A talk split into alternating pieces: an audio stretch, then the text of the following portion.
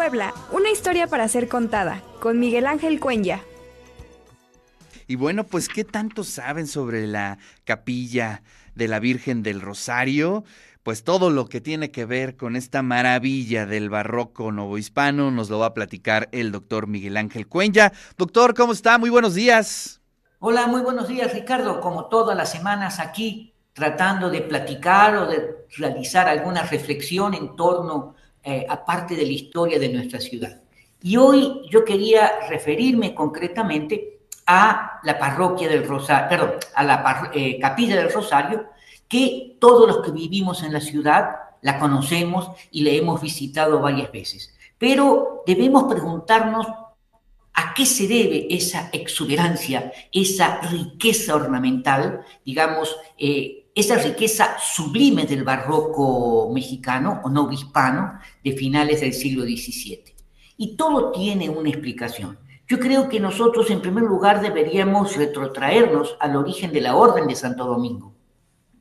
La Orden de Santo Domingo, eh, digamos, o la Orden de los Predicadores, fue fundada por Santo Domingo de Guzmán en el año 1216, es decir, comienzos del siglo XIII, que no es casualidad el periodo en el cual estamos hablando, es un periodo de gran expansión económica dentro de la sociedad feudal y que al mismo tiempo también es un periodo de enorme difusión de una serie de eh, cuestionamientos al pensamiento tradicional de la Iglesia y surgen a partir de ahí una serie de movimientos que la Iglesia consideraba heréticos. Quizás uno de los de mayor trascendencia fue el movimiento de los cátaros, hacia el cual eh, Santo Domingo de Guzmán va a realizar una verdadera cruzada tratando de convencerlos que regresen al redil católico.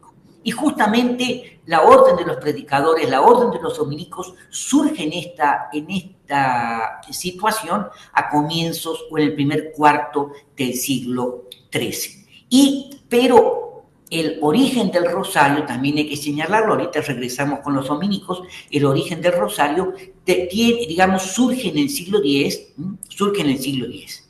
Y, eh, digamos, estaba, va a estar en manos de la orden de Cluny, de la orden cluniaciense, quienes van a impulsar digamos, eh, el rezo del rosario, pero que va a tener características totalmente diferentes ese rosario a lo que conocemos nosotros el día de hoy.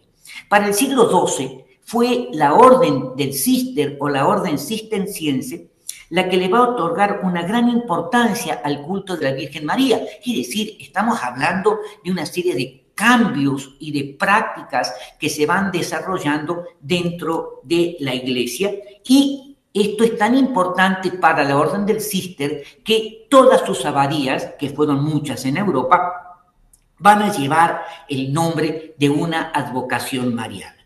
El principal teólogo de la Virgen del, de, Orden del Cister, San Bernardo de Claraval, eh, difundió mucho la devoción de María como madre, el concepto de madre nuestra, es decir, para ir sustituyendo el concepto de reina. ¿eh? Y esto es muy importante. Él fue el que inventó justamente el título para referirse a la Virgen como Nuestra Señora. Los monjes cistercienses van a reemplazar en el rosario algunos Padres Nuestros, yo decía que tenía una característica diferente, por una serie de salutaciones a la Virgen. Todavía no se había creado la oración de la Ave María, que recién va a establecerse tal como la conocemos el día de hoy, a comienzos del siglo XV. A lo largo del siglo XIII, que es el periodo, como yo les decía, de mayor expansión de la sociedad feudal, se fue extendiendo la costumbre de rezar tres cincuentenas de salutaciones marianas y que van a sustituir a el rezo de los 150 Padres Nuestros que constituía el rosario en ese momento. Y de esta manera surge el Salterio de María. En esta época comienza, siglo XIII, a generarse el uso de contadores para llevar la cuenta de las salutaciones a la Virgen María. En el siglo siguiente, en el siglo XIV, las órdenes mendicantes de franciscanos, dominicos, carmelitas y agustinos van a difundir el rezo del Salterio de María con sus predicaciones. Y a comienzos del siglo XV se crea el Ave María completo, tal como nosotros lo conocemos hoy. De esta manera se fue conformando el rezo del rosario. En 1470, último cuarto del siglo XV, el dominico Fray Alain de la Roche, francés, funda en Douai la cofradía del Salterio de la Gloriosa Virgen María y cinco años después, en la ciudad de Colonia, se funda por parte de los dominicos la primera cofradía del Rosario. Es en estos momentos cuando se comienza a identificar a Santo Domingo con el Rosario y se empieza a desarrollar la leyenda por la cual cuando se estaba desarrollando la cruzada contra la herejía de los cátaros en el sur de Francia, le pide, rezando a la Virgen, le pide su ayuda. Y la Virgen se le aparece y le entrega un rosario para, y le comenta, digamos, o le pide que con este rece y que iba a lograr todos los éxitos y, todos los triunfos e iba a lograr el apoyo del cielo. Y, digamos, eh, ya en el siglo, decía yo, en el siglo XV, cuando se desarrolla toda esta leyenda, eh, se empieza a impulsar definitivamente por parte de la Orden de Santo Domingo el culto al rosario, el culto a la Virgen y, por otro lado, la Virgen del Rosario se convierte en patrona de la Orden. Ahora bien, para poder comprender las características de la capilla del Rosario de la ciudad de Puebla, nosotros debemos señalar eh, concretamente que muchos son los elementos que representan en una ciudad aquellos momentos de gloria, aquellos momentos de poder, aquellos momentos de prosperidad.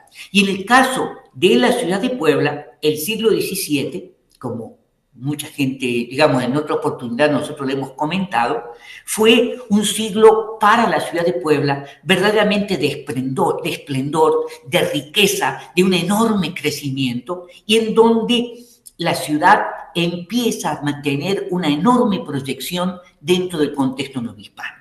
La ciudad se había convertido en un importante centro productivo, en un importante centro mercantil, cultural y religioso, y es en este contexto que las principales órdenes religiosas construyeron sus conventos, tanto masculinos como este, femeninos, y que van a rivalizar entre ellos en, cuanto a su monumentalidad eh, y en cuanto a su riqueza. Y entre estas órdenes va a sobresalir la de Santo Domingo. Una de las primeras órdenes llegar a Puebla en 1534 y que desde su establecimiento van a impulsar la devoción a la Virgen del Rosario que paulatinamente va a ir adquiriendo cada vez este, más importancia y va a aumentar la piedad de los habitantes de los vecinos de Puebla en relación con el culto a la Virgen. La importancia del culto a la Virgen del Rosario fue tal este, que en 1650, mediados del siglo XVII, cuando la ciudad se encontraba en pleno apogeo y se manifestaba la riqueza que este, exudaba la ciudad, comenzó a construirse una nueva capilla a instancia de Fray Juan de la Cuenca, a quien digamos, como constructor le fueron sucediendo durante 40 años. Es decir, la construcción de la capilla del Rosario duró 40 años. Empezó en 1650, va a ser consagrada por el arzobispo este, de, la, de la ciudad en 1690. Entonces, esto es muy importante, esto nos lleva a entender, digamos, la meticulosidad con la que se trabajó, la meticulosidad con que se fue enriqueciendo ¿eh? Eh, y fueron manifestando toda la simbología que hay por detrás de este rico ornamentación. Va a estar ubicada, como todos nosotros sabemos, en el crucero del templo del lado izquierdo, a un costado del atrio de la iglesia, que de hecho paso también es muy bonito. Y como yo les señalaba, la rica ornamentación refleja este lento proceso de construcción y que requirió, requirió mucha paciencia, requirió mucha destreza por parte de diversos artesanos que realizaron una obra de un esplendor verdaderamente inigualable. Las fiestas dedicadas a la inauguración de, eh, de, la capilla de la Virgen del Rosario duraron ocho días y correspondía cada uno de los días a una dedicatoria especial, ya sea el sermón, la procesión, la misa, y en medio de un enorme escenario de júbilo y de devoción.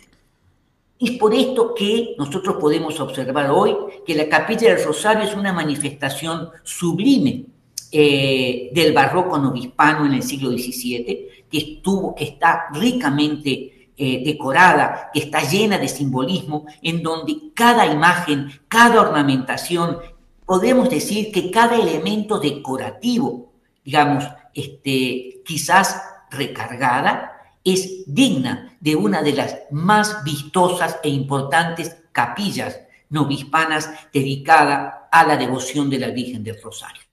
En todos los conventos, en todos los templos de la, del, de la Orden de los Predicadores, hay una breve capilla dedicada a la Virgen del Rosario. La de Puebla es la más trascendente, la más sublime, la más majestuosa de todos. Los muros de la capilla del Rosario simbolizan los misterios del Rosario. El segundo, en, quizás en la parte superior, en los techos se expresan diversos temas relacionados con la teología, en donde se resaltan las virtudes de la Virgen, y en tercer lugar resalta, enmarcada debajo de la cúpula, central de eh, la capilla, el tabernáculo donde se encuentra ubicada la Virgen, es decir, la imagen de la Virgen. No debemos olvidar que se hace referencia a los ángeles que decoran la capilla y la utilización de azulejos talaveras, y que es verdaderamente uno de los elementos más importantes y de identificación con Puebla. Esto era Puebla a finales del siglo XVII. Muchísimas gracias. Esto es lo que yo les quería decir el día de hoy. Qué impresionante. Eh, ¿Cuántos años? 40 años duró la construcción. 40 años de esta... demoró en construirse, sí, 40 años. Pues casi medio siglo, ¿no? Medio siglo. Casi medio siglo. Digamos, nuestra, la catedral demoró mucho más, pero es mucho más monumental la catedral, obviamente, ¿no? Entonces eso, pero de alguna manera, digamos, a todos los visitantes y a todos los que nos escuchan que no se han puesto a reflexionar sobre la capilla del Rosario, yo los invito a que vayan a verla. Verdaderamente van a quedar sorprendidos. Bueno, acá hay varios mensajes, dice Rosario Quijano. Aquí estoy aprendiendo más de nuestra bella Puebla y su historia. Gracias al maestro por compartir sus conocimientos. La capilla del Rosario es una joya arquitectónica y belleza. Dice Rosario, si te casas ahí, no sientes la ceremonia. Eso sí, eso sí. Sí, no, no, te la pasas viendo, ¿no? Todo, ya cuando dices, ya, ya, ya llegó la hora de, decir que sí o que ya no. Me casaron, ya me casaron. Qué maravilla. Doctor, muchísimas gracias. Le mando un fuerte abrazo.